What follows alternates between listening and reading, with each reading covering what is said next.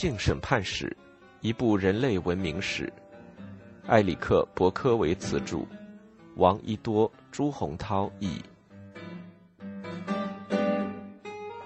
公元三百九十年，大约是君士坦丁之后的半个世纪，一个著名的双轮战车驾驭者对男人的偏爱削弱了罗马帝国，羞辱了皇帝。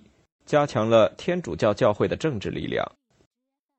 其实，那个战车驾驭者除了想赢得比赛，并没有别的想法，而且他的性爱好也并非与众不同。然而，根据罗马最早的反同性恋法令，他被关押了。他的囚禁引起了强烈的公众反应，由此激发了一连串的血腥反抗，波及整个帝国。影响持续了几个世纪。男人之间的性关系在古代社会一直不足为奇，但对维护希腊城市萨洛尼卡治安的哥特驻军来说，却是令人作呕的。特别是在驻军司令布塞瑞克眼中，受基督教影响而制定的法令，给了驻军士兵所需要的权利去打击当地人的习俗。起诉那个据说是娘娘腔的战车驾驭者的确切罪名不详，他可能因为某一个小错，诸如轻薄了布塞瑞克的奴隶，或某一个重罪，诸如同性恋强奸而被捕入狱。不管什么原因，他的缺席让战车竞赛场里的上万名观众很失望。人们向布塞瑞克求情，让那个战车驾驭者来参加比赛。但是他们的请求被回绝，失去了他们的英雄，长期埋藏在心里的对人数众多的哥特蛮族的憎恨爆发了。萨洛尼卡人在街上暴乱起来，暴民肢解了布塞瑞克，拖着他的残肢在城里游走。暴乱的消息传到了在意大利的皇帝提奥多西耳中，得知他最喜爱的一位将军被私刑残杀，他狂怒。下令进行残忍的报复。就在下一场萨洛尼卡比赛开始前，得到增援的驻军锁上了竞赛场的大门，并将其包围，执行皇帝的复仇指令。士兵根本没有区分谁是暴徒，谁是那天的观众。如一位罗马历史学家所描述的那样，就像收获季节割谷子那样，人群全部被割倒了。一幅已知的有关那次屠杀的小插图中，一个带着两个儿子去看比赛的商人恳求士兵杀了他，饶了两个孩子。哥特人同意放过一个孩子，但让商人自己从两个中挑。那父亲流着泪哀嚎着看着两个孩子，无法选择，一直这样不知所措，直到他们全部被杀，因为他平等的爱着这两个孩子。至少杀了七千人，士兵们才住手。被砍死和打死的男人、女人和孩子的尸体就散落在竞赛场，在希腊的阳光下腐烂。罗马臣民被残暴屠杀的消息在整个罗马帝国引发广泛的、激烈的冲击波，主要是因为提奥多西以基督徒的仁慈而著称。皇帝追悔莫及，但是屠杀已经发生。米兰主教安布罗修了解皇帝情绪上的巨大波动，以及他目前感受到的强烈悲伤。主教本人拒绝接见提奥多西，反而写信直接威胁说要拒绝给他圣餐，也就是皇帝的救赎，除非他将自己逐出教会或者忏悔。如果你打算出席，我不敢奉上祭品。他写道，在一个无辜的人流血之后。在许多无辜的人流血之后，这样难道能被允许吗？我认为这是不被允许的。从来不曾有教会负责人有勇气要求罗马皇帝当众忏悔，但是提奥多西别无选择，只能同意。他的灵魂岌岌可危。这个战无不胜的、神圣的、不朽的奥古斯都，世界的君主，表现出极度的自卑。他脱下黄袍，在米兰大教堂冰冷的石头地板上哭泣着、呻吟着。八个月之后，提奥多西才被允许领取圣餐，但是他为拯救自己的灵魂付出了高昂的代价。帝国在与教会影响力的竞争中输掉了最关键的一局。安布罗修很快扩大了自己的优势，敦促提奥多西加大镇压异教，结束罗马对基督教之前各种宗教存在的容忍。仅仅一个多世纪后，所有男性同性恋行为被正式宣布是挑战基督教上帝的犯罪行为，可以被判处死刑。在不到几个月的时间里，由逮捕外省一名战车驾驭者引发的事件，竟成为罗马和基督教历史上的转折点。那个无名的战车驾驭者的命运不详，但是可以肯定的说，他的辉煌岁月已经结束。那些古老异教的辉煌也行将结束。通过实施不得人心的性法令，提奥多西其实是把帝国置于教会的统治之下。把布塞瑞克撕成碎片的人们并不信仰某个宗教，但是显然暴民比他们的皇帝更少受到同性恋的困扰。至少当他与比赛这样重要的事情相关的时候，在罗马社会，男人之间的性关系基本是合法的。虽然罗马以及之前的希腊强大的文化规范一直要求有身份的男人只能是主动的一方，奴隶、非罗马公民和其他卑劣的人，比如卖淫的，是被动的女性的一方。塞内卡写道，在性关系中被动的失去贞洁，对自由人来说是犯罪，而在奴隶身上是必须的。在拉丁语中，一个男人被插入是 “mulieria badidur”，意思是有女人的经历。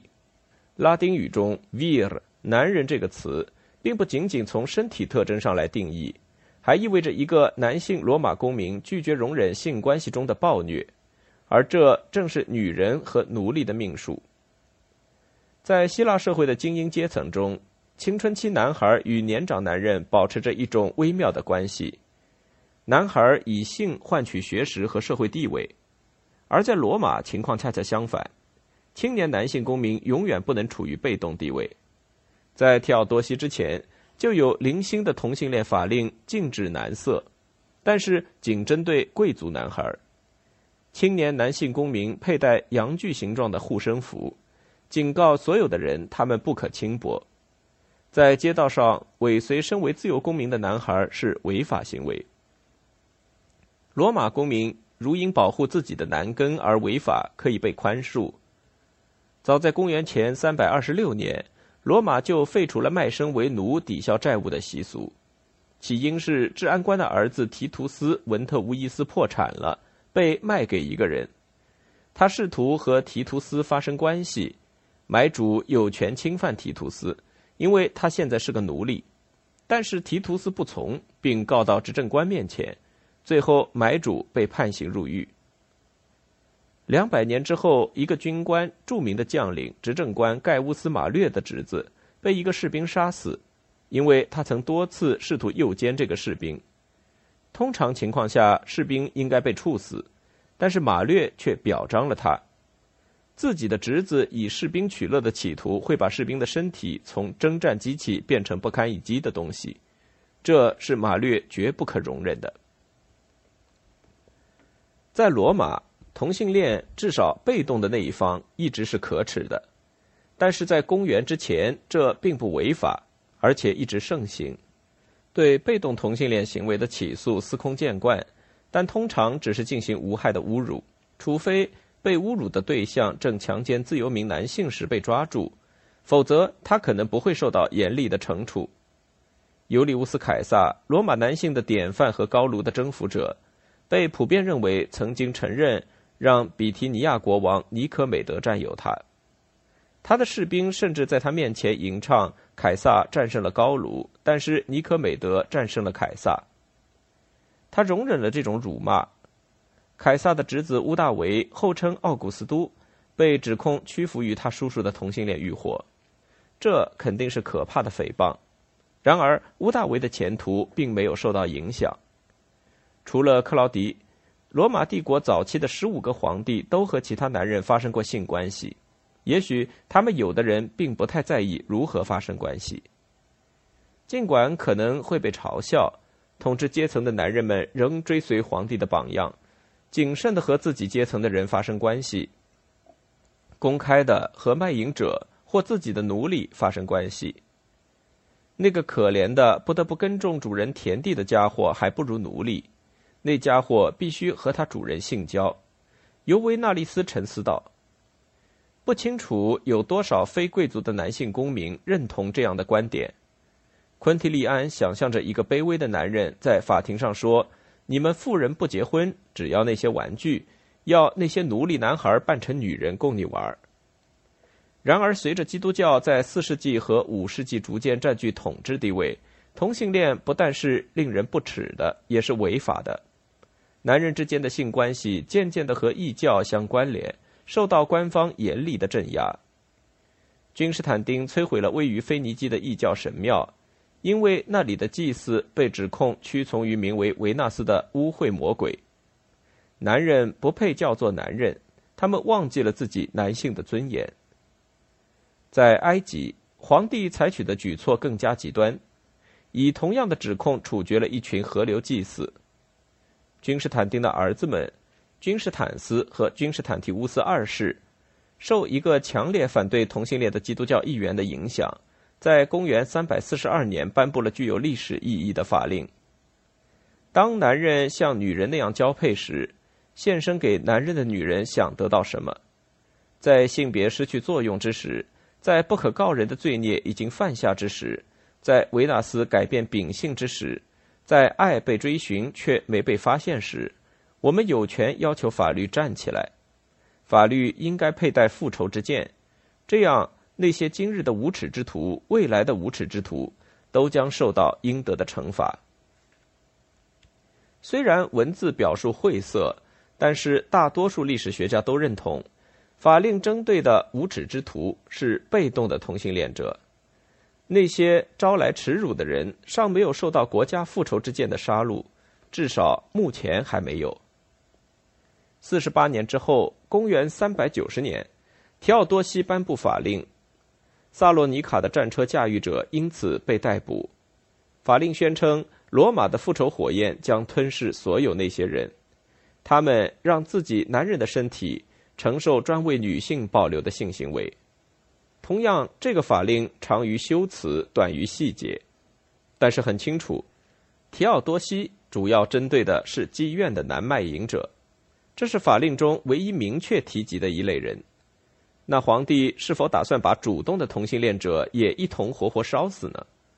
假定法令仍然强调男性身体被当成女性身体使用才算违背天性，可能不是这样。但是不管怎样，这足以让布塞瑞克逮捕那个驾车手。他也可能接受过两种同性恋性行为，并且不经意间引发了与安布罗修的权力游戏之争。即使基督徒对此狂热不减，但直到公元五百三十三年，查士丁尼规定那些行事有悖天性的人，如果不忏悔将被判处死刑时，才算明确出台打击主动同性恋的法规。至此。所有形式的同性恋都被官方定性为违背上帝的罪行。罗马的各种惩罚不过是代天行事罢了。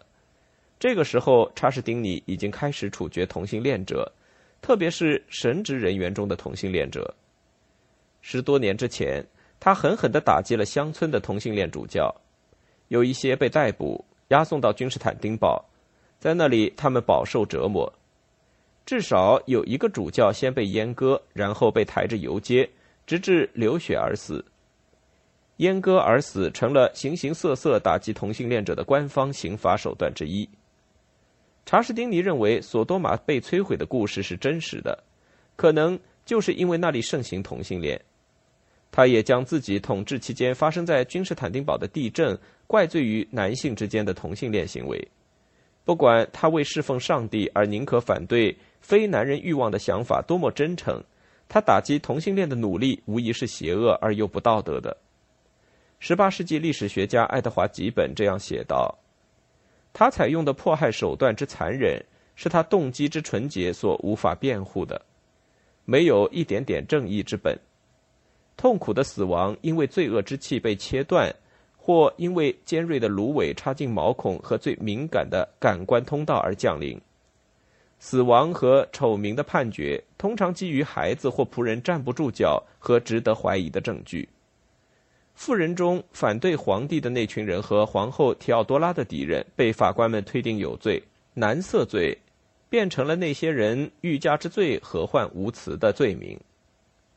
如我们所见，古代希腊社会和罗马社会的性关系划分不是基于生理性别的差异，而是依据性关系中主动与被动的二分法。事实上，一个男人与其他男人发生性关系通常是偶然的。关键问题是，他与他们确切的做了什么？圣经上没有细分，查士丁尼之后，西方性法律也没有这样的区分。大约一千五百年之久，所有同性恋者都与异教邪说和病理学相关联，被依法折磨。直到一九八六年，美国最高法院支持佐治亚州禁止同性恋基奸的法规时。